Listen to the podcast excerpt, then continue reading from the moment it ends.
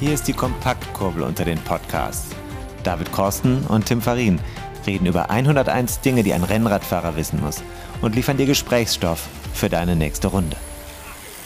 Tim, grüße dich. Gestern noch äh, mit viel mehr Menschen um uns Oh. herum.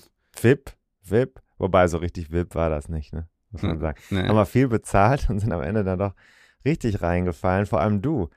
Ja, man muss ja, Ja, sagen, ja. du armes Schwein. Ja, fast, es, ich bin, fast. ich finde es super, dass wir jetzt hier aufzeichnen. Du bist Ja. über deine Grenzen gegangen.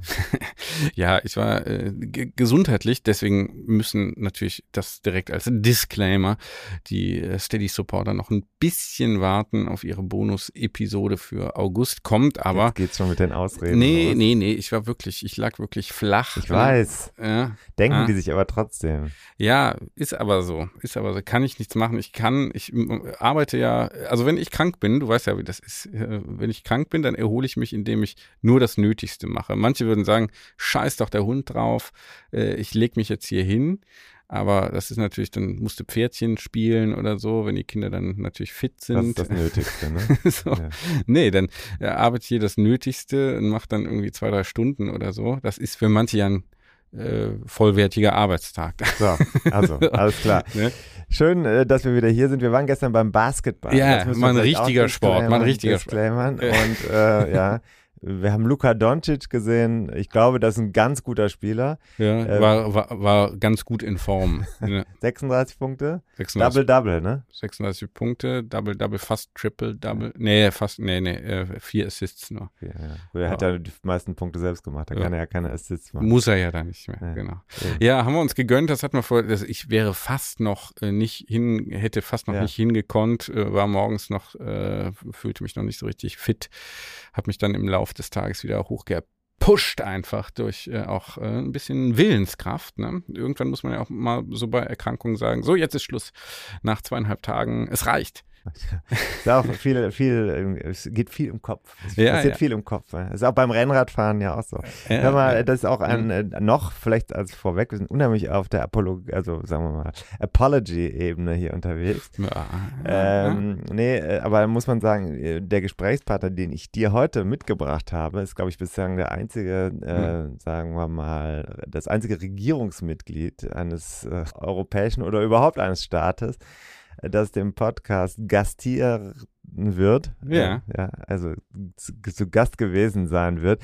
Der Gespräch ist ja. ja jetzt schon wieder ein paar Tage her. Das Vorgespräch, was wir jetzt führen, kommt deutlich später, aber auch das liegt an deiner Erkrankung. Auch das liegt an meiner Das heißt, Erkrankung. die ja. Sendung kommt, äh, die Sendung oder Ausstrahlung, das vereint hier mehrere Zeitebenen. Das ist, äh, das ist das Schöne, Ja. ne? dass Ja. sie hier so ihren Kulminationspunkt finden. in diesem Moment hier an, und das auch Mitte der Woche, Mittwoch, Ja. Mittwoch Mittag. Berg, Bergfest ist ja, ist ja, äh, und Berge sind vielleicht auch Thema gewesen Thema, im Auf jeden Gespräch. Fall. Ventoux, sage ich nur. Mhm, mhm, mhm.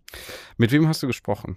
Wir machen noch keine lange Intro. Äh, wir Nee. wollen direkt hier auch unseren Ich Star, mit dem, Stargast ich äh, auch ankündigen. mit dem äh, am längsten sich im Amt befindenden Außenminister der Europäischen Union gesprochen. Das ist Jean Asselborn, der luxemburgische Luxemburg. Außenminister. und ist- passionierter Rennradfahrer. Das war der Grund, warum wir Mhm. gesprochen haben. Also ich Mhm. hatte Herrn Asselborn schon mal, ja in der Vergangenheit, ich habe ihn das erste Mal 2000, äh, warte, 15 für eine Geschichte über Menschen in hohen Ämtern, Spitzenpositionen interviewt. Da ging es ums Rennradfahren, eben warum ist das für solche Menschen interessant. Und äh, seitdem sind wir häufig im Austausch gewesen und haben auch vergangenes Jahr eine Geschichte in der Zeitschrift Tour gemacht, die ja auch eine Empfehlung immer wieder ist, muss man auch sagen. Also Tour für RennradfahrerInnen und Innen und Rennradfahrer auch. Ist das eine Empfehlung? Damals haben wir ein Porträt gemacht. Ich war mit Herrn Asselborn zusammen in Luxemburg unterwegs, in einer sehr schönen Gegend, da wo er wohnt. Mhm. Und dann ähm, haben wir auch Bilder gemacht, kann man sich alles noch anschauen. Aber jetzt habe ich gedacht, naja, für die Hörer dieses Podcasts wäre es doch mal interessant, seine Stimme zu hören und zu äh, hören, warum er eigentlich immer wieder sich aufs Rad begibt. Der ist jetzt auch schon 73 Jahre alt, also Mhm. ohne ihm zu nahe treten zu wollen, aber ist ja schon ein, ein gewisses Alter, Mhm. in dem er sich aber ganz schön sportlichen Leistungen äh, ja aussetzt oder die er erbringt. Er ist letztes Jahr, glaube ich, 12.000 Kilometer gefahren, Ja. also mehr, Mhm. weit mehr als ich. Ich hatte 10 Mhm. und ich würde jetzt mal sagen, ich war schon nicht schlecht in Form vergangenes Jahr. Mhm. Ähm, so, und der hat ein Ritual. Das war jetzt der Grund, warum ich gesagt habe, müsste man jetzt mal nach dem Sommer machen. Der fährt jedes Jahr im Sommer von seiner Heimat, also aus Luxemburg, an die französische Mittelmeerküste. Oh. Und wichtig ist, er fährt immer einmal auf den Mont Ventoux hinauf, Mhm. also den Riesen im, in der Mhm, Provence. Bekannter Berg, den kennen natürlich nicht nur die Liebhaber der Tour de France, Mhm. aber das ist ein Berg, der für ihn so eine Pilgerstätte ist. Also er fährt Mhm. da runter, ja, wenn man ihn auf Facebook verfolgt oder auch in Luxemburg die Medien sieht, dann ist diese Reise von ihm so ein Ritual geworden. Darüber habe ich mit ihm sprechen wollen. Mhm. Gut, dann hören wir mal rein.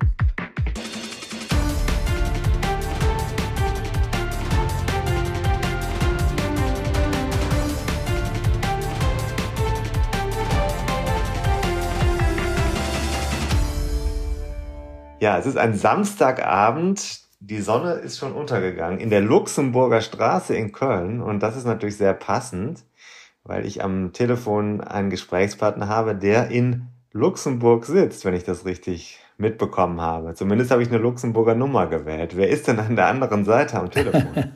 Ja, das ist äh, Asselborn Jean. Äh, Ja. Ich lebe in Luxemburg, ja. Das freut mich, dass Sie in der Luxemburger Straße in Köln leben. Das ist schon eine gute Sache. Eine direkte Verbindung, kann man sagen. Ja. Es, es freut mich sehr, dass wir heute sprechen. Herr Minister, das ist das erste Mal, dass ich das hier in diesem Podcast sagen darf.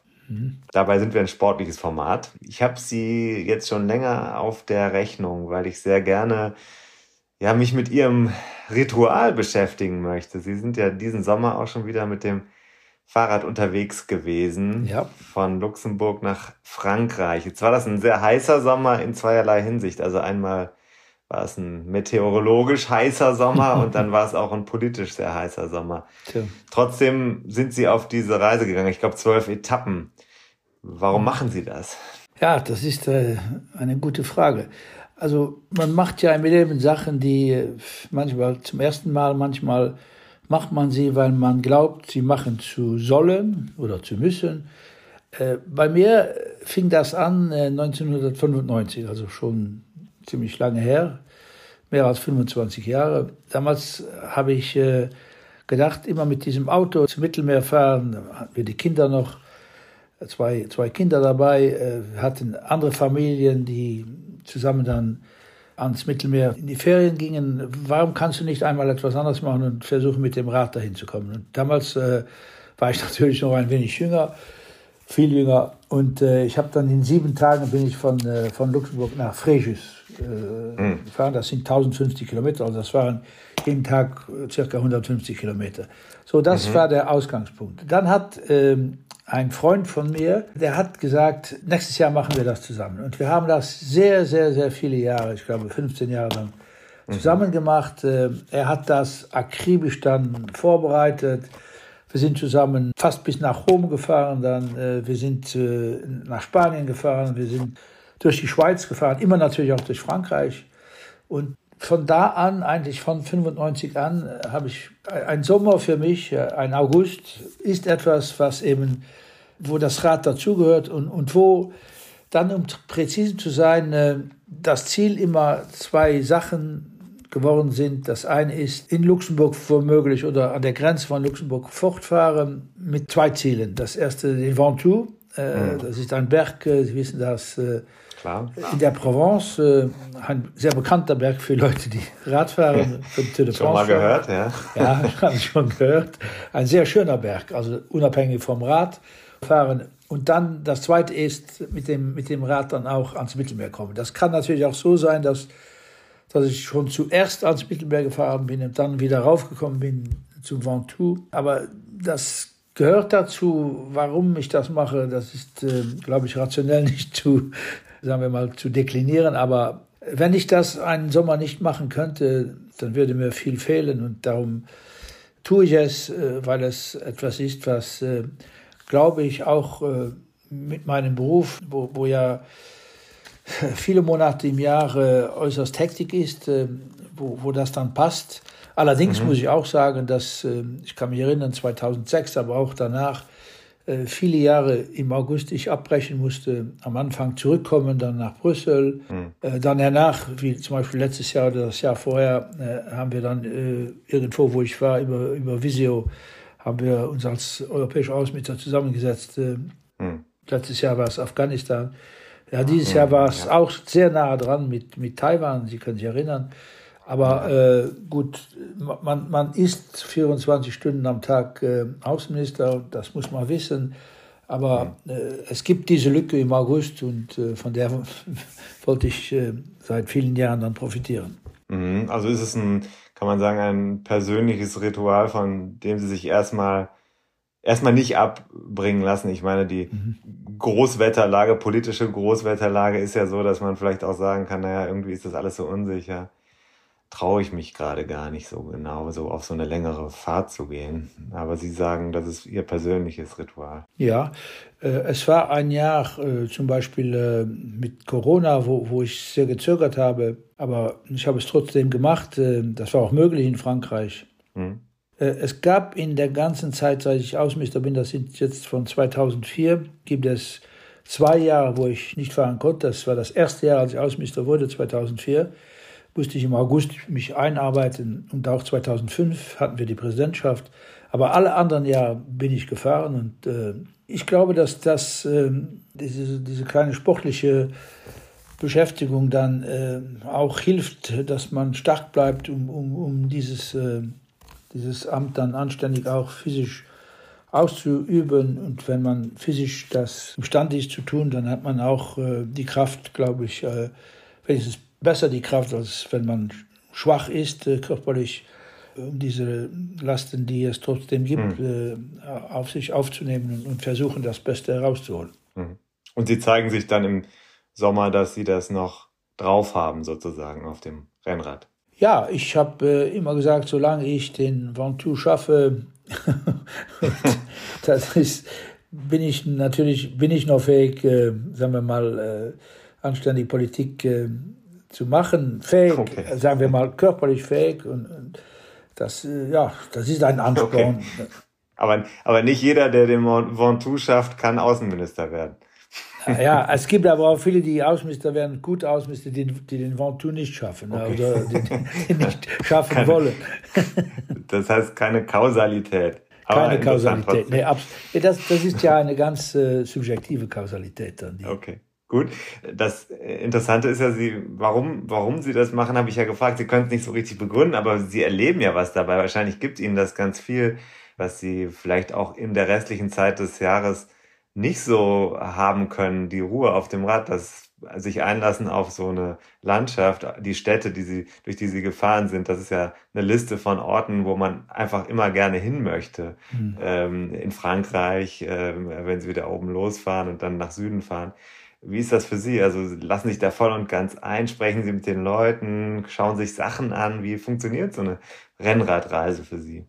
Ja, sicher. Also muss zwar auch jetzt sagen, dass wir viele, viele Jahre, dass wir das dann als eine, eine Klick von, von Familien zusammen gemacht haben. War dann mhm. Nick Ohlinger und ich selbst, die gefahren sind, äh, die anderen kamen nach äh, und natürlich auch unsere Frauen und unsere, unsere Kinder kamen nach. Äh, also das, das war schon immer verbunden. Natürlich auch dann mit, mit Ferien, als wir ankamen. Natürlich, die Kinder werden groß und es ändert sich dann viel, aber noch, noch immer, äh, glaube ich, ist äh, etwas geblieben. Das ist eben, das Fahrrad für mich ist etwas, wo, wo ich, äh, ja, zum Beispiel gibt es Tage, wo man äh, sich quälen will, weil, weil man irgendetwas da sitzen hat und das muss raus. Mhm. Dann, dann muss man äh, sich selbst dazu anspornen, äh, das auch zu schaffen. Und dann gibt es Tage, wo man total, äh, sagen wir mal, so einsackt und, und man will sich nicht, man, man will keine große Anstrengung machen. Und das Fahrrad ist etwas, was ein, ein Instrument, würde ich sagen, um auch äh, ein, ein, gewisses Gleichgewicht herzustellen. Mhm. Das Alleinsein auf dem Fahrrad ist ja auch etwas für Menschen wie, wie, wie Minister, die äh, sehr viel immer umgeben sind, äh, dass sie sich äh, eine, eine gewisse Zeit auch nicht mit sich selbst beschäftigen, aber mit, mit dem, was sie plagt, äh, vielleicht mhm. selbst, selbst äh, beschäftigen können und versuchen, das ist mir schon oft vorgekommen, dass, äh, dass ich dann über dem Radfahren äh, nachgedacht habe, streng, viel versucht habe, mich anzustrengen, nachzudenken über mhm. verschiedene Positionen, über Folgen, was jetzt auf uns zukommt, wenn wir europäische Außenpolitik zum Beispiel schauen. Man kann ja nicht als Minister, egal, kleines Land, großes Land, hoffen, dass man alles auf ein Blatt geschrieben bekommt und dass das eben dann die Position ist, die man zu verteidigen hat. Man muss schon, und das bekommt man auch nach einer gewissen Zeit, ähm, seinen eigenen Input bringen, natürlich auch Risikos eingehen, aber ein Außenminister muss auch einer sein, äh, der selbstverständlich die Lage so beschreiben kann, wie sie ist und nicht einfach nur, äh, sagen wir mal, sich hinter Floskeln versteckt. Und, und mhm. das ist etwas, äh, wo aus meiner wieder aus meiner Erfahrung, das ist bestimmt bei anderen, die gehen fischen, äh, gehen angeln oder sie gehen, mhm.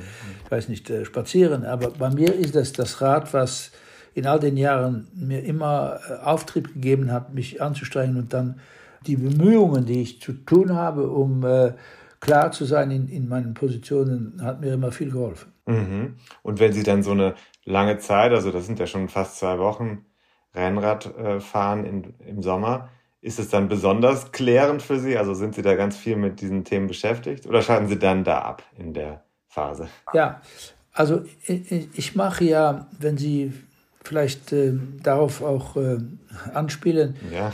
bevor ich fahre, habe ich, weiß ich ja genau, äh, wo sind die Etappen, mhm. wo, ich, äh, wo ich ins Hotel gehe, abends, äh, das muss man glaube, in einem gewissen Alter machen. Äh, das erste Mal bin ich gefahren, einfach so. Und da, wo, wo dann äh, die 150 Kilometer runtergespult waren, habe ich geschlafen. Aber mit der Zeit geht das ja nicht. Man, man muss ja eine gewisse Sicherheit haben, dass man weiß, wo man hinfährt. Und mhm. äh, das äh, immer so gegen Pfingsten habe ich das dann äh, in meinem Kopf, äh, schreibe ich mir das auf. Und dann versuche ich eben weit seit 2015 äh, auch ein, ein, auf Facebook, äh, also in den sozialen Medien, äh, ein wenig zu beschreiben, was äh, ich sehe oder was ich äh, ver, verspüre oder mit was ich eben diese Strecke dann verbinden kann. Zum Beispiel, ich habe jetzt, die erste Etappe war von Schengen in Luxemburg nach Nancy äh, in Frankreich, wo ich auch studiert habe, äh, an der Mosel entlang. Äh, da gibt es verschiedene Städte dann, die sehr interessant sind, Metz zum Beispiel, und versuche dann, äh, sagen wir mal, im, im ganzen Juli, äh, ich fahre ja im August, im ganzen Juli abends, wenn ich zu Hause war, habe ich mich hingesetzt, äh, jeden Abend zwei, zwei, drei Stunden und habe dann versucht, mich vorzubereiten, wie ich dann diese Etappe auch beschreiben kann. Äh, ich mhm. habe äh, nachgesucht, äh, welche, welche Geschichten ich kann irgendwie da dann auch erzählen. Mhm. Und das ist etwas, wo man natürlich auch diese Anstrengung, diese, ja, sagen wir mal, keine große Anstrengung, aber diese, wenn man sich da einbringt, das ist das eine. Und dann das andere ist eben, dass man selbstverständlich auch, wenn man fortfährt, von Luxemburg bis ans Mittelmeer, das, das sind immer über 1000 Kilometer. Und dann ist dieser kleine Hügel, Ventoux äh, ist dazwischen. Man hat natürlich dann auch äh, eine gewisse, sagen wir mal, ja, äh, schon nicht Angst, aber man, man, man, es ist schon eine Herausforderung, dass man dann diese Strecke auch schafft. Und, mhm. und, wenn man das auf Facebook sagt, dass man dahin fährt, dann muss man das auch tun. Kann ja nicht dann sagen, mhm. oh, ich habe es jetzt mhm. genug, äh, ich, ich, ich packe ein. Ich habe dieses Jahr wirklich das erste Jahr, äh, wo ich so gelitten habe unter der Hitze. Äh, ich, ja. hatte, ich hatte in, in Dijon, ich kann mich das erinnern, hatte ich über 40 Grad und mhm. ich war viel auch äh, allein äh, muss man sein, sein Gepäck auf dem äh, Lenker haben. Und äh, das war schon eine Herausforderung. Äh, das mhm. Schlimmste war dieses Jahr Wasser zu finden. Äh, wenn Sie meine Strecke schauen, ich bin viel an Flüssen entlang gefahren. Also die mhm. zuerst die Mosel, dann dann äh, den Kanal, de, de, der Vogesenkanal und dann die Sohn. Mhm. Hernach beim Rhone geht das alles. Aber da, da gibt es Strecken 50, 60 Kilometer, wo man wo man kein Wirtshaus findet, keine, keine ja. Tankstelle. Und verschiedentlich bin ich äh, ja, auf Friedhöfe gegangen, um, um, um dann Wasser zu, zu finden. Äh, mhm. dass, äh, dass Sie wissen, ein, ein Radfahrer oder ein Spaziergänger, egal, äh, ohne, ohne Wasser geht's nicht. dann, vor, vor allem, wenn, es, wenn die Temperatur bei 40 Grad liegt. Aber all das ist schon etwas, wo man sich hernach sagt, okay, das war ja einfach, das geht ja.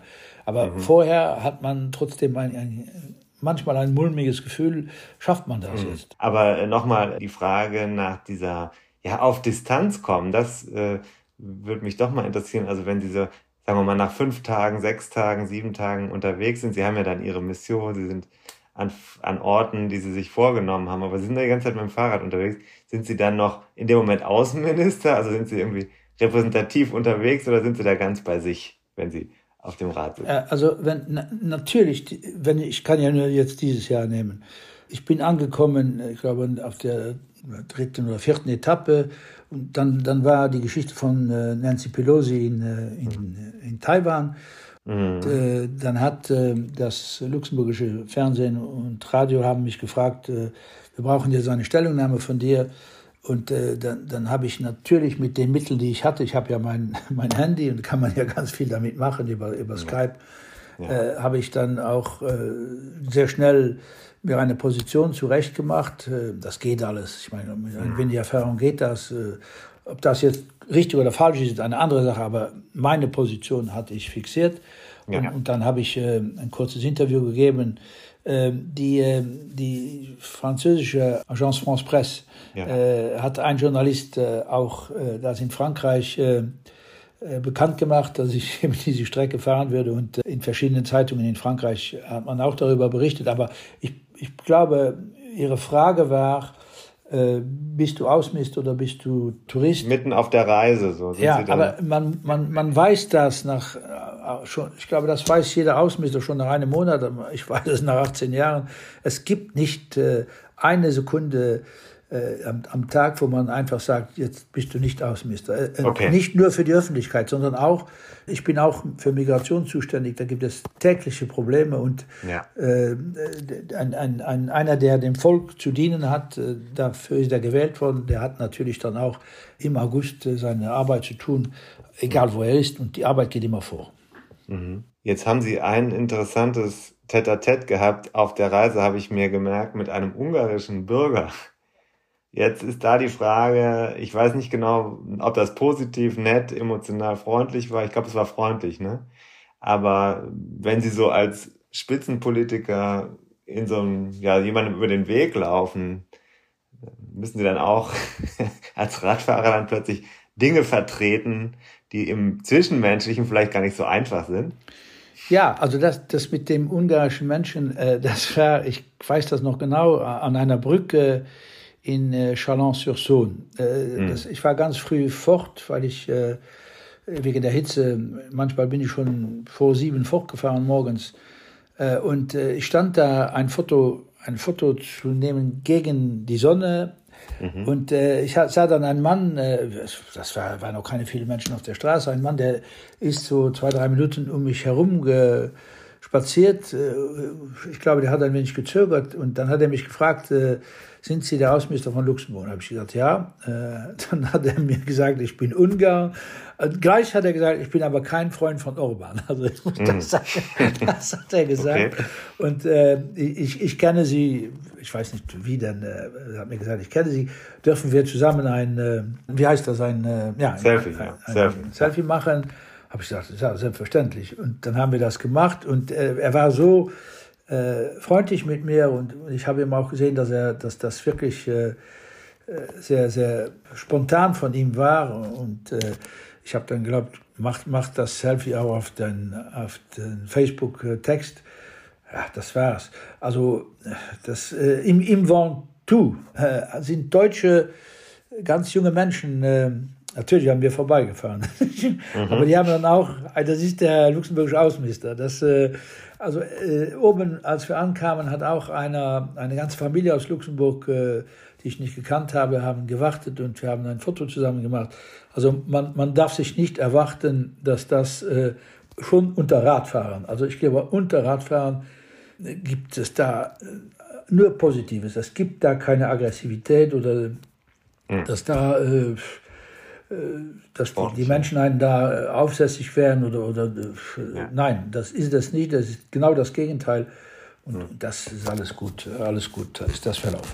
Jetzt interessiert mich und vielleicht auch die Menschen, die in Deutschland, vor allem Österreich, Schweiz hören, aber vor allem in Deutschland, das ist so Außenminister auf dem Fahrrad, da würde man denken, der muss ja eigentlich die ganze Zeit mit Personenschutz unterwegs sein, der muss die Route abstecken lassen, der muss vielleicht vorher sogar die Hunde über die, über die Straße laufen lassen oder alles geheim halten. Wie ist das denn bei Ihnen? Machen Sie das alles selber und fahren einfach los oder wie läuft das? Ja, also wir haben noch das große Glück in, in Luxemburg, dass äh, jedenfalls bis jetzt packen wir Holz an. Personenschutz gibt es schon, aber jetzt gibt es keinen Personenschutz, wenn der Außenminister mit dem Fahrrad äh, nach Rom oder nach Paris oder, oder an die Côte d'Azur fährt. Das, mhm. Die einzigen, die äh, informiert sind, ist äh, die Botschaft in, in Paris äh, und äh, verschiedene lokale äh, Honorarkonsulate sind informiert worden, wenn irgendetwas geschehen würde. So dass, aber das, ich habe das nie gebraucht. Also das, Nein, in Luxemburg sind wir noch ein Land, wo, weil auch der, ich glaube, die, die Politiker alle, aber auch der Außenminister vor allem, das ist nicht so, so äh, sagen wir mal, so, so wichtig, dass, das Menschen sind, die permanent unter Gefahr sind. Es gibt Länder wie bei euch, wo das natürlich anders ist. Das ist so, das muss man wissen. In den großen Ländern wäre das vielleicht ganz schwierig äh, überhaupt zu tun. Oder dann wäre eine, eine, ganze, eine ganze Begleitung wäre notwendig. Ähm, das, das ist der Unterschied zwischen einem kleinen und einem großen Land ähm, in, äh, in Europa, in der Welt. Also Luxemburg hat glücklicherweise noch nicht äh, die Verpflichtung, jeden Politiker, jeden Minister, äh, sagen wir mal, wenn er ins Ausland geht, so jetzt mit Polizeibegleitung, dass die dabei mhm. ist. Aber es gibt ja bestimmt auch in Luxemburg Leute, die sagen, boah, jetzt, ist, jetzt fährt er schon wieder Fahrrad, der soll mal lieber arbeiten oder so. Ja. Ich meine, die fahren ja auch nicht wenig Kilometer im Jahr. Ja, ich mache zwischen 10.000 und 12.000 bis jetzt. Ich glaube aber, dass die meisten, wissen Sie, wir sind ja ein Land, wo das Radfahren sehr, sehr populär ist und wo, äh, wo wir auch im Radsport, äh, wir haben mehr äh, Tour de France-Gewinner als Deutschland. Äh. Wir sind ja etwas kleiner als ihr, aber hier äh, sind wir stärker. Äh, also wir Radfahren, das ist, ähm, da ist ja kein, kein Standing dabei. Ja? Radfahren macht jeder Mensch äh, in jeder Lage, jeder Beruf äh, und äh, Radfahren bei mir zum Beispiel, ich, ich, glaube, aber das ist nicht nur bei mir, dass das total akzeptiert ist, dass eben mein, mein, mein Hobby Radfahren ist oder mein, mhm. meine Möglichkeit, mich zu entspannen, Radfahren ist. Äh, wie mhm. gesagt, andere, andere gehen äh, angeln oder andere spazieren oder laufen oder also ich, ich glaube, das ist, äh, das ist akzeptiert. Ich, ich mhm. bin ja nicht jetzt da, um irgendwelche sportlichen Höchstleistungen zu machen. Das ist ja mein eigenes, da schade ich ja keinem. Ich habe beim Radfahren, um kontaktiert zu werden, äh, das ist heutzutage ja das Einfachste von der Welt, braucht man nur ein, äh, ein Mobiltelefon dabei und dann ist man ja, ja permanent zu erreichen, 24 ja. Stunden auf 24. Gut, wir waren ja auch schon mal zusammen auf dem Fahrrad unterwegs. Ich erinnere mich, in einer Pause wurden Sie auch gleich kontaktiert und mussten eine inhaltliche Entscheidung verkünden, glaube ich. Mhm. Ähm, das war im Vorjahr. Ähm, da hat man auch gesehen, sie stehen ganz gut im Saft so und äh, sie haben mir dann auch mal die Kilometerzahl geschickt, haben sie ja gesagt 12.000. Sie sind ja. so ein ziemlicher Dauerbrenner, kann man sagen. Ne? So ein, sie haben mal Diesel gesagt, wenn ich mich nicht täusche. ja, also ich bin, wissen Sie, mit dem Rad jedes Jahr sagt man ja, dass die Berge ein Prozent steiler werden. Äh, mhm. Und äh, selbstverständlich, wenn man unter 50 ist, dann, dann fährt man ohne Probleme zwischen 25 und 30 äh, Stundenkilometer. Äh, das, das nimmt mit der Zeit ab. Ich sage das, ich bin jetzt, aber das, das stört mich überhaupt nichts, äh, bin ich mehr bei 22,5 wie bei 25. Ja. Äh, und, äh, aber die Geschwindigkeit, mit der man fährt, man muss verstehen oder akzeptieren, dass wenn, man, wenn Jüngere an einem vorbeifahren, dass das kein Problem ist. Als ich jünger war, wenn einer vorbeigefahren äh, ist, dann habe ich mich direkt, äh, ein Zucken durch mich gegangen und ich habe mich äh, rangehängt. Aber das geht mhm. aber dann nicht mehr. Das äh, ist äh, man muss mit den Mitteln arbeiten, die, die man hat und man muss natürlich auch sein Alter dann äh, adaptieren an, an seine hm. Möglichkeiten. Jetzt sage ich nochmal Ihr Alter 73, ne? ja. das haben Sie noch nicht selbst gesagt, also Sie sind schon eine ganze Weile unterwegs und dafür äh, auch auf der Strecke ganz schön, ja, mit einer ziemlichen Ausdauer. Und jetzt sind Sie ja wieder sozusagen im Alltag, kann man ja eigentlich gar nicht sagen, sondern in einem sehr fordernden Herbst gelandet. Wenn Sie jetzt so einen Tag haben wie jetzt gerade im Moment. Wir haben die Gaskrise, wir haben verschiedene europäische und darüber hinaus Herausforderungen. Nutzen Sie denn jetzt auch das, was Sie am Anfang oder eben gesagt haben? Also ich gehe mal aufs Rad und habe nach einer Stunde wieder den richtigen Gedanken oder habe danach eine bessere Idee im Kopf oder habe den Frust abgebaut, den ich vielleicht auch habe. Ist das sowas, was Sie in diesem Alltag nutzen oder in Ihrer Arbeitszeit nutzen? Herr Fein, ich gebe Ihnen ein Beispiel. Ich, wir hatten jetzt diese Sitzung der europäischen Außenminister in Prag, wo es, Sie haben das bestimmt mitbekommen, über diese Visa-Frage ging. Äh, ja. Stellt man noch äh, Visa, Visas aus für russische Leute, ja. die in die Europäische Union kommen wollen? Ja oder nein? Oder, oder findet ja. man einen Zwischenweg? Ich glaube, wir haben einen guten Weg da gefunden. Da sitzt man natürlich dann, sagen wir mal, äh, einen ganzen Tag darauf, viele, viele Stunden.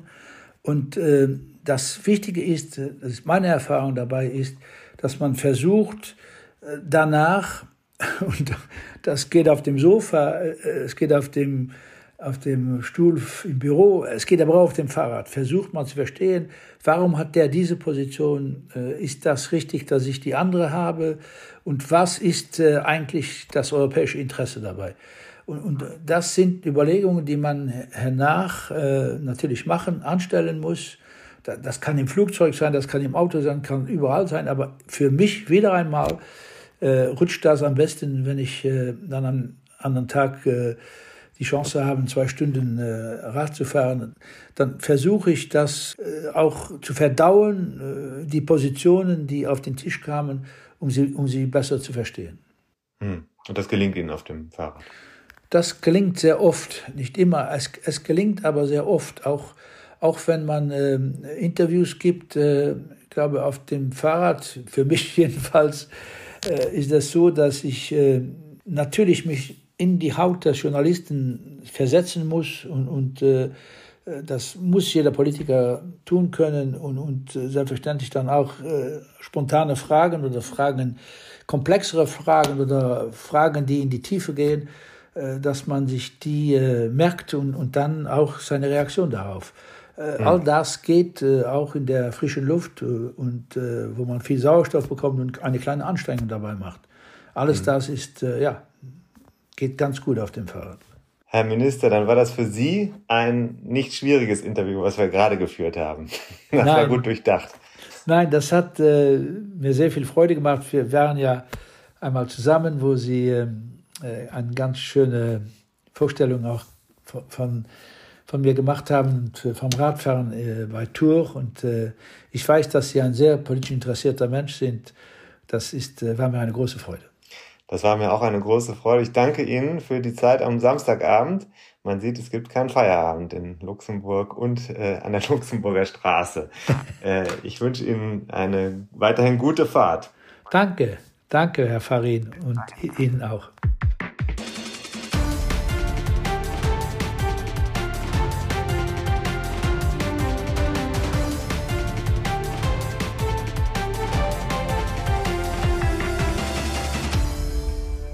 Tim, wir sind zurück und äh, bin ja ganz äh, irritiert. Also es reicht gut Rennrad zu fahren, um ein guten, guter Außenminister zu werden oder umgekehrt? Wie, wie, wie ist also das? Ich mache mir noch ehrlich gesagt Hoffnung. Ja. ja. Ich habe ja Politikwissenschaft studiert. Meinst du, du könntest auch noch fahre Außenminister werden? Aber natürlich nicht von Luxemburg. Da muss man jetzt in Deutschland gucken. Hm. Vielleicht würde es auch irgendwie mit einem Trick noch in Schweden gehen. Ich habe eine schwedische Mutter. Nee, ich glaube, du hast da was falsch verstanden. Also Ja, das war ein Einzel. wahrscheinlich, Die. Kausalität äh, ist im Einzelfall äh, vorhanden, aber nicht äh, übertragbar auf andere. Ja. Hm. Naja, aber ich finde es schon, Also ja, ke- ist, keine Hoffnung für dich. der ist auf jeden Fall jemand, der da, der da voll für brennt. Das finde ich schon, ja, es ist schön, dass er das so machen kann und da so viel Positives draus mitnimmt. Ja, ohne den Sport, glaube ich, würde es ihm nicht so gut gehen. Das Mhm. ist, und dann könnte er auch seine Arbeit nicht so machen, wie er sie macht. Deswegen Hm. finde ich das schon einen interessanten ja, Gesprächspartner. Hm. Absolut, ja. Ja, ja ich finde interessant, wie er dann doch immer noch die Zeit findet. Ne? So ein Ja. Außenminister ist ja doch auch eher mal unterwegs. Ne? Ja, ist viel unterwegs Ja, und, und genau. muss halt dann auch ja, flexibel sein. Ja, jetzt wird hier bei dir wieder gebaut im Haus. Ich weiß nicht, ist, oder ist das die, äh, versucht man da gerade die Achse von deinem neuen Rennrad irgendwie aus dem rauszubekommen? Das gab ja Probleme. Du hast ja jetzt, dank des Podcasts, muss man sagen, Muss man sagen. Kann, man- Ein- kann man hier schon kann spoilern? man sagen, kann man, muss man jetzt hier offenlegen, auch Ja. wieder mal. Ja. Hast du ähm, ein, ein Rennrad von Focus, Von ohne Philipp. dass wir Ich gesponsert dachte von werden. Philipp. Achso, Philipp, ja, Philipp hat das dir gegeben. Ja, Philipp ist ja der Segler. Ah, Philipp, ge gegeben. der gegeben. Segler mit Ja. den rasierten Beinen, Ja. der geht jetzt. Letztes Mal, als ich ihn getroffen habe, waren die, aber das äh, die Hörer der Bonusfolge wissen da äh, intime Details. Die Bonusfolge. Ja, gibt's dann demnächst auch für die Steady-Supporterinnen. Achso, die kommt noch, Die kommt noch. die Augustfolge. Ja, ja, ja, ja. Da haben wir das genau, da haben wir die Übergabe unter anderem dokumentiert. Philipp ist nur kurz zum Hinweis, also ist der erste und einzige Deutsche, der auf der Einhand, wie heißt es, äh, Global Solo Global Challenge, Solo Challenge. GSC. mit dem, mit dem äh, Segelboot einmal um die Welt fährt. Ein, Solo heißt Einhandsegeln, das heißt, er fährt alleine, ohne Support und hat deswegen keinen Bedarf mehr an einem Rennrad und wir hoffen, dass er, Naja, er hat zwei und er hat Ja. noch eins. Er hat aber er gesagt, kann ich es ja nicht ich, mit an Bord nehmen. er hat gesagt, ich habe noch mein Titan-Ding und ich, ich hatte ihm einen Deal angeboten. Äh, sollen wir das hier schon verraten? Ja, müssen wir ja. Die, haben die das denn Ja. jetzt bald gelöst, das Problem? Oder weil die bohren hier schon, weil als ich ankam, wurde eben auch schon wahnsinnig viel gearbeitet. Die wollen jetzt hier den ganzen Tag. Also, Ja. ich da, aber Da dann kann man nicht drauf warten. Nee, aber die kriegen das Rennrad so auch nicht repariert. Nee, nee, nee, nee, genau. Ja, äh, also Sorry. ich hatte, Ploppt. ich hatte folgenden, Ich habe das gerade zu nah an den Mund gehalten. Ich hatte dem Philipp folgenden Deal vorgeschlagen. Er hat gesagt, ich habe dann, ich habe dann Rennrad, das ist gut. Ähm, ich habe ja zwei. Ich habe noch mein Titanrad, ich habe auch noch ein anderes hier so ein Focus äh, Carbon. Hm.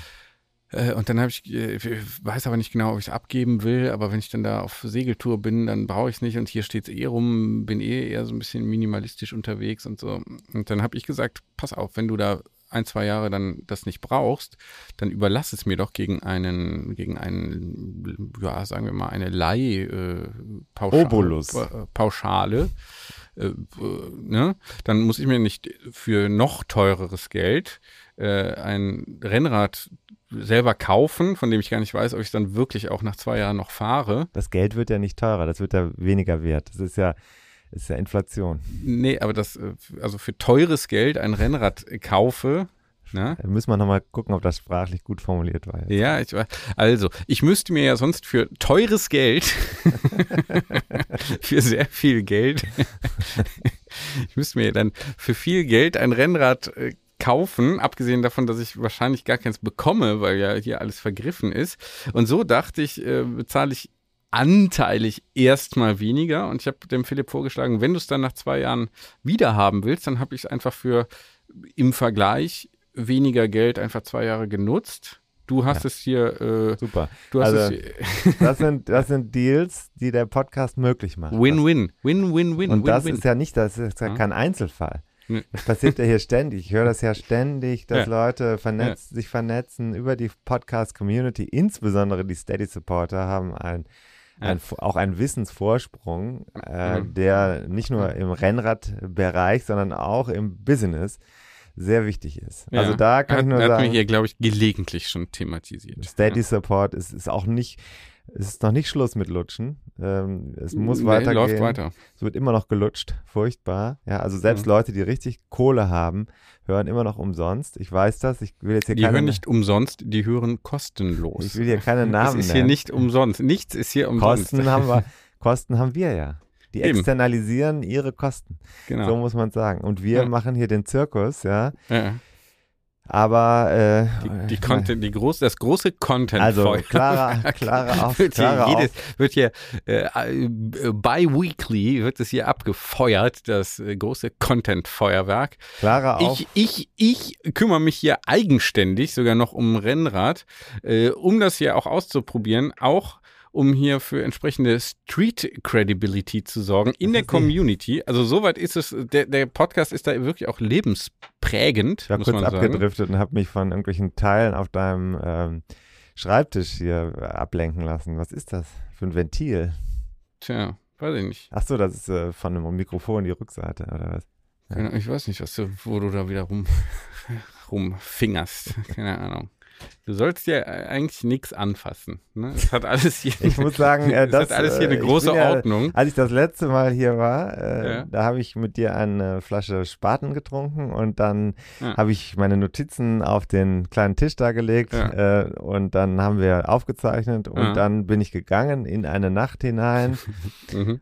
und jetzt, Ist alles zehn noch Tage da. später, liegt alles alles- genauso. Ja, ist alles, ist Die alles Zeit ist angehalten. Hier bleibt die Zeit in gewisser Hinsicht stehen. Ich würde mal sagen, alles, was hier im Input-Bereich passiert, das bleibt eigentlich unverändert. Was sich ändert, ist hier Output. Output. Ich bin einfach nach, äh, Ja. nach außen oder Extraversion heißt das, glaube ich, in der Persönlichkeitskunde. Ja, da sind wir uns natürlich sehr ähnlich, das ist das Problem. Wir sollten noch einen, jemanden, vielleicht einen Ein- Office Manager, Einen sehr schüchternen, einen sehr introvertierten einen Office äh, Manager brauchen wir. Managerin. Manager in. Office, nee, Office Manager MWD. Das ist die korrekte Bezeichnung. Ja, okay. Ich möchte aber dann irgendwen, der nicht auch äh, cis-männlich gelesen werden möchte, äh, einstellen, um hier ein bisschen Hast du mal Divers von AGG gehört? Di- Diversity äh, hier zu etablieren. Nee, das kannst du so nicht formulieren. Ne? Du möchtest Diversity, aber du kannst jetzt nicht sagen, dass du jemanden nicht möchtest. Du hast es nicht verstanden. Ne, Stimmt, ich bin, glaube ich, noch alte Schule. Ja. Naja, aber ja, egal. Auf So jeden Fall, hier der hier, hier müsste mal jemand äh, äh, Aufräumen. Ja, aber Bei mir wird, auch Das, aber das wird ja hier macht von der Gattin auch mitgenutzt. Äh, Ja. Von daher, äh, die sorgt jetzt auch nicht gerade für. Nee, aber das ist ja der klassische Effekt. Das war immer schon so. Nee. In meinem Kinderzimmer, ne? Ja. Da saßen alle und haben da mit mir zusammen Videospiele gespielt, dann wurden die Bonbonpapiere auf den Boden geworfen, dann lag da das Playmobil, das hatte ich natürlich auch nicht aufgeräumt. Al- Als die weggegangen sind, da sah es aus wie im Saustall. Vorher Mhm. sah es auch schon aus äh, wie auf, im Mhm. halben Saustall. Mhm. Und dann habe ich gesagt, Wurde ja, nicht besser. nee, musste, aber nee, nee, bei dir sieht er sowieso schon so scheiße aus. Mhm. Das ist natürlich ein schlimmer Effekt. Das Ja. muss man eigentlich fürs Aber- Leben lernen. Ja, aber ich kann hier der Gattin wirklich keinen Vorwurf machen. Die Gut. ist eher, eher auch leid. on air keine Vorwürfe mehr. Apropos Vorwurf. Ja. Äh, wir haben noch eine Charity-Aktion. Haben wir, haben wir noch, äh, haben wir noch offen. Kommt, 1.10. Erster Zehnter. Wir sagen es jetzt einfach mal. Was passiert? Big Die- Announcement? Was? Ja, Big Announcement. Oh, Also was oh, wird oh. passieren am 1.10.? Wir freuen uns ganz einfach. Big ist, Big ist aber ganz niedrigschwellig. Niedrigschwellig, inklusiv. Ja, aber, Ähm. aber, aber auch nicht jetzt hier äh, runterspielen. Nee, nein, Hm? niedrigschwellig ist der Löwenanteil der Tätigkeit. Also das heißt, jeder kann, jede kann aufs Fahrrad steigen am 1. Oktober und eine Aktivität tracken, wie das ja heute so schön heißt. Ja. Und dann verhashtaggen RGR 101. RGR 101. das Richard, müssen wir nochmal. Das müssen wir noch mal, Richard 101. Mhm. Das müssen wir nochmal äh, auflösen. Wofür steht RGR 101? Radeln gegen Rheuma. Hm. Was Wie kommen wir denn daran? Ja, wie kommen wir denn daran? Naja, ich habe ja einen Zwillingsbruder und der ist äh, Mediziner in Göttingen, Rheumatologe da an der, an der dortigen, an dieser lokalen Uni, Universitätsklinik. Wie heißt das, UMG, glaube ich, Universitätsmedizin Göttingen und ist da eben sehr engagiert und forscht und behandelt da Rheuma-Patienten vor allem. Und der hat jetzt ja auch schon ein bisschen vorher so ein, sich so ein Gravelbike gekauft. Gekauft natürlich. Der ist, ja, glaube ich, gekauft. durch den Podcast auch ein ja. bisschen angefixt worden. Ne? Ja, hat das Buch auch mehrfach schon äh, verschenkt, weiter ver vergeben und empfohlen. Das Buch 101 äh, Dinge, deswegen 101. So. 101 Dinge, die ein Rennradfahrer wissen muss.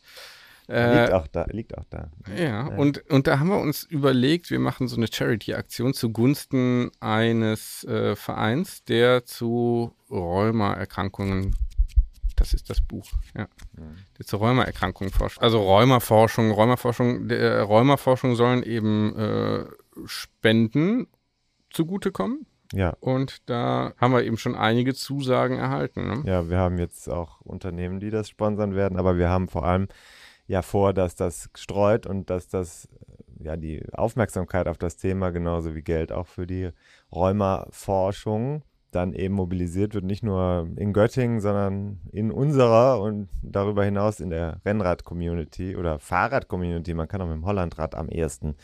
Oktober fahren. Es geht nur darum, dass wir Kilometer sammeln. Die Kilometer bedeuten kein Commitment. Man muss nicht, äh, wenn man 101 Kilometer fährt, auch 101 Kilo, äh, Euro spenden. Kann man aber, darf man aber. Ähm, Wäre ja was, ne? Pro gefahrenen Kilometer zum Beispiel ein Euro. Oder ja. oder 10 Cent, je nachdem, wie man äh, drauf ist. Ne? Ja. Äh, alles, so, alles hilft. Und äh, hilft ja. vor allem, das sichtbar zu machen. Das geht über den Hashtag, also Instagram und Strava. Ähm, das sind die beiden Möglichkeiten. Ich arbeite oder ich habe versucht, ich weiß nicht, ob es klappen wird, eine offizielle Strava-Challenge noch zu mhm. organisieren. Das ist unklar. Ansonsten läuft das hier auf der ganz informellen, das heißt also ja. auf der ganz niedrigschwellen Ebene. Auf der anderen Seite haben wir tatsächlich schon richtige Sponsoren an Bord. Das ist auch medizinisch ein ja, äh, gedecktes Ereignis. Da machen Mediziner in Göttingen dann mit. Das ist ein wissenschaftlich ähm, ja, fundierter Ansatz, der da gewählt wird, um sowohl sozusagen die gesundheitssportliche Seite, das machen wir jetzt hier, wir haben ja keine Ahnung von Medizin, als auch die medizinische Seite abzudecken. Ich kann nur sagen, eine Sache, mich persönlich betrifft das auch ein bisschen, weil ich ja bei mir ist es noch nicht klar, aber ich habe seit einigen Jahren immer wieder wandernde Gelenkprobleme Mhm. Äh, wache auf mit einem dicken Knie oder mit einem Ellbogen oder einem Handgelenk, das äh, schmerzt, entzündet auch, ist. Hast du eben auch Verdacht? Äh, Verdacht auf so Rheuma. Ich habe auch mit deinem Bruder darüber schon gesprochen und äh, das, was ich gelernt habe, auch von anderen Leuten, ich kenne auch einen sehr guten Rennradfahrer, der in den letzten Jahren unheimlich gelitten hat, weil er einen wahnsinnigen Leidensweg hat mit schwieriger Diagnostik und vor allem ganz wenig Leuten, die äh, überhaupt ansprechbar sind. Und mhm. äh, Termine zu bekommen. Äh, Rheumatologen gibt es wenige. Es gibt wenig Rheumatologen mhm. und es gibt, glaube ich, auch, also das Wissen darüber ist wenig verbreitet, obwohl es ein sehr häufiges Problem ist. Ja, ist oft sehr unklar, glaube ich, so das Krankheitsbild. Ne? Und äh, oft wird dann Krebs vermutet oder genau. so. Ne? Das, äh, und dann sind die Leute, das erzählt mein Bruder dann schon mal, ne? Äh, den hören wir dann auch hier irgendwann mal, ne? kann ja. er alles selbst erzählen, aber er sagt dann schon mal, dass die Leute dann so erleichtert sind und wenn man dann wenn die endlich eine Diagnose haben ne, und man sagt, ja, ist kein Krebs, ne? Und dann muss er denen aber sagen, naja, aber ist chronisch, geht halt nicht mehr weg. Ja. Ne? So, ja. das heißt, es geht jetzt hier um Lebensqualität und äh, ja, wahrscheinlich auch Funktionerhaltung. Oft hat man auch noch Organbeteiligung. Also Rheuma ist nicht nur irgendwie was Schmerzhaftes, sondern kann eben auch dann im Zweifel äh, lebensbedrohlich sein, wenn ich das richtig verstehe, oder eben sehr lebenseinschränkend sein ja. über Schmerzen hinaus. Ne? Insofern Rheuma ist eine sehr viel, sehr vielfältige Erkrankungen muss man sagen. Und da äh, wissen viele, glaube ich, nicht so viel drüber. Und das ist eben auch Anlass, mal hier übers Rennradfahren da so ein bisschen, äh, genau. ein bisschen Aufmerksamkeit also ein bisschen RG, Bewusstsein zu schaffen. Ne? RGR 101, das ist natürlich auch sehr schön. Eine schöne Zahl, ein schönes Kürzel. Und ähm, der 1. Oktober, das passt ja alles wie die Faust aufs Auge. Wir wollen Gesundheit und das Volk ja, ein bisschen auch bringen. Rennradfahren ist ja gesund, ist gelenkschonend, muss man auch wissen. Also viele ehemalige Fußballer zum Beispiel sind froh, dass es ein Fahrrad gibt, ja, weil mhm. die können dann sich wenigstens noch bewegen, mhm. weil das geht nicht immer. mehr laufen, aber laufen schwierig, Knie schon angeschlagen, aber ja. Fahrradfahren geht dann noch. Und deswegen passt das sehr gut zusammen. Wir werden euch hier auf dem Laufenden halten. Wichtig, haltet euch, wenn es geht, den 1. Oktober zumindest ein paar Stunden frei, ein paar Kilometer sammeln. 101 wäre natürlich Bombe, wie wir hier in Köln sagen. Und äh, wir werden auch zusammen 101 Kilometer fahren in irgendeiner Weise. Du bist natürlich wieder im Urlaub, klar. Wie üblich. Musste also, Mhm. musste also dann von, von der Distanz aus beisteuern und dann äh, unter dem Hashtag posten. Ich bin gespannt. Ich gucke, was geht. Äh, Ich äh, ne, werde wahrscheinlich keine 101 Kilometer fahren können, äh, rein zeitlich. Ja. Die Leistung ist bis dahin natürlich äh, jederzeit abrufbar. Alles klar. So, was machen wir demnächst? Äh, sonst viel Programm. Ich habe viel vorbereitet. Ich denke, ich denke, September. Es, es wird wieder äh, ein heißer Herbst. ein heißer Herbst. Heißer Herbst. Äh, Hm? uns ist, geht die Energie nicht aus. Äh, das können wir schon mal so Nee, sagen. wir haben, du hast mich jetzt äh, gestern hier einfach mal so überrascht und mir plötzlich da so eine Startnummer gezeigt. Das- David das müssen wir noch sagen. angemeldet, Ja, angemeldet. Du hast gesagt, ja, Büttchen.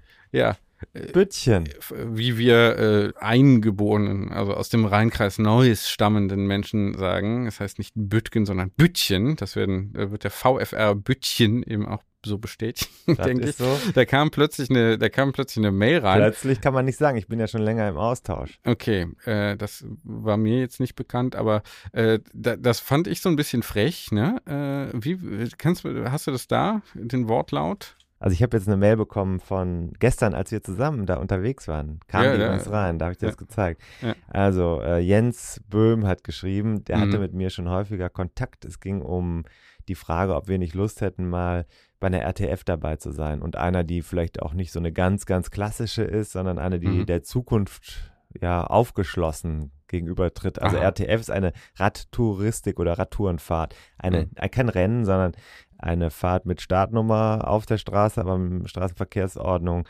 mit festen Haltepunkten und so. Das steht auch im Buch 101 Dinge, die ein Rennradfahrer wissen muss. Gibt Eine es ein schöne, Kapitel zu? Mhm. ja, es ist halt eine ganz klassische Gelegenheit, um äh, viele Kilometer in guter Gruppe und auf einer Strecke zu fahren, die man noch nicht kennt, kennt oder kannte. So, und dann hat's, äh, hat der Jens äh, uns hier geschrieben, also anbei schon mal ein Bild eurer Startnummern. Ich gehe davon aus, dass David dabei ist, oder? Ja, Jetzt Zwinker, Zwinker-Smiley. Zwinker-Smiley. Das, war- das, das fand ich frech. Das fand ich frech. Ich gehe davon aus, dass David dabei Ja, Zwinker-Smiley. Ja, aber Natürlich Mit nicht. deiner Kommunikation in diesem Podcast kannst du doch nichts anderes erwarten als Auch ein wieder wahr. Zwinkersmile. Und jetzt guck dir Auch das mal an. Was wahr. ist das denn da unter der Nummer? Was ist das da? Bier. Bier. Bier. Bier. Bier. Bier. Super. Life is a Ride, VfR Büttchen 1912 e.V. Wir haben die Nummern dürfen wir noch nicht announcen wahrscheinlich, ne? Das ist wahrscheinlich, boah, da steht auch dein Name drauf. Echt. Schon cool, Stark. schon cool. 888 und 777. Ja. Das Ja. habe ich jetzt announced. Ja. Das ist schon cool. Ja, Das ja. sieht gut aus. Und Achter, das, Achter, Zehnter ist das. ja. Und äh, also Jens, ich, ich fahr. Ich komm. Ja, Du Ich hast komm. doch schon wieder eben mir, kann ich an der, äh, an der Strecke auch tricksen und hier irgendwie abkürzen oder was? Nein, ich wollte nicht Ach, abkürzen. du wolltest Ich- verlängern. Nein, ich wollte hier, das geht ja hier Büttchen, Rommerskirchen und so weiter, dann an der, an meiner, äh, da wo ich aufgewachsen bin, an Grevenbruch vorbei und da äh, äh, kann man da mal in die Stadt mit, das geht ja so außen rum, ne, Gustaufer Höhe, dann da Segelflugplatz und so, äh, ob man da mal kurz reinfahren kann, dann könnte ich dir mal zeigen, wo ich aufgewachsen bin. Darum ging es einfach. Ich nur. vermute, wir fahren dann rein und dann wieder raus auf die Strecke. Eine um, Ja. Einen Umweg wird man machen dürfen, aber man darf die Strecke Zusatzweg, nicht abkürzen. ne? Nee, nee, das wäre keine Abkürzung, das wäre ein Zusatzweg, Ja. ne? Genau. Ja, und dann geht's da eben hoch, so bis an. Ja, man muss ja den Kontrollpunkt erreichen. Ja, ja, ja, das schaffen wir dann.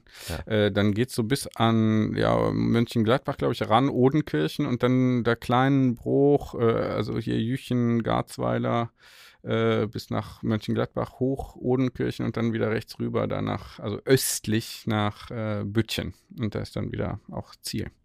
Das stelle ich mir ganz schön vor. Wahrscheinlich ist das machbar.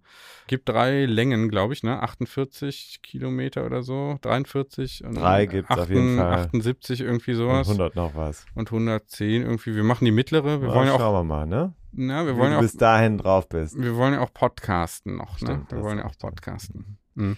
Gut. Genau. Äh, 10.55 Uhr war angesagt. Hartes Ende heute. Hartes Ende, ja, müssen Ja. wir machen. Müssen wir machen. Es ist jetzt 10.05 Uhr. Ich weise dich nur darauf hin. Ja. Ich habe das heute Morgen mit meiner Tochter auch schon so gemacht. Es ist jetzt 7.55 Uhr. um 8 Uhr beginnt die Schule, du hast noch nicht gegessen, du bist noch nicht angezogen, du willst aber jetzt noch Klavier spielen Mhm. und Logo gucken. Passt nicht zusammen. Irgendwas kommt nicht hin. Ja. Also David, wir verabschieden uns. Wir verabscheuen uns, äh, verabschieden uns. Also es wird ein heißer Herbst in vielerlei Hinsicht. Ich hoffe, die Gesundheit spielt mit, aber ich äh, ähm, befinde mich hier wieder auf dem, auf dem Weg der Besserung. Also Ne? Ach, die Kilometer leierst du auch noch mit Magen-Darm runter, das kann ich dir sagen. Naja, das äh, glaube ich nicht. Lutscher.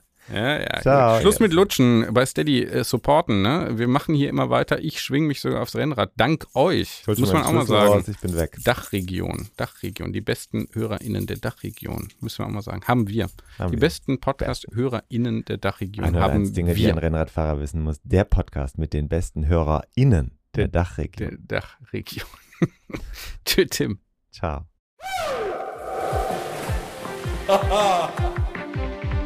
Und da sind wir schon im Ziel dieser Episode von 101 Dinge, die ein Rennradfahrer wissen muss.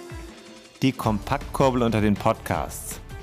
Hast du Lust auf mehr Wissen, mehr Anekdoten, mehr Spaß und Inspiration für deine nächste Radtour? Dann kannst du ja mal nach dem Buch schauen. Das gibt es natürlich in gedruckter Form und als E-Book vom Verlag Bruckmann. 101 Dinge, die ein Rennradfahrer wissen muss. Überall, wo es Bücher gibt. Also im Handel und im Internet. Wir sagen Kette rechts und bis zur nächsten Ausgabe.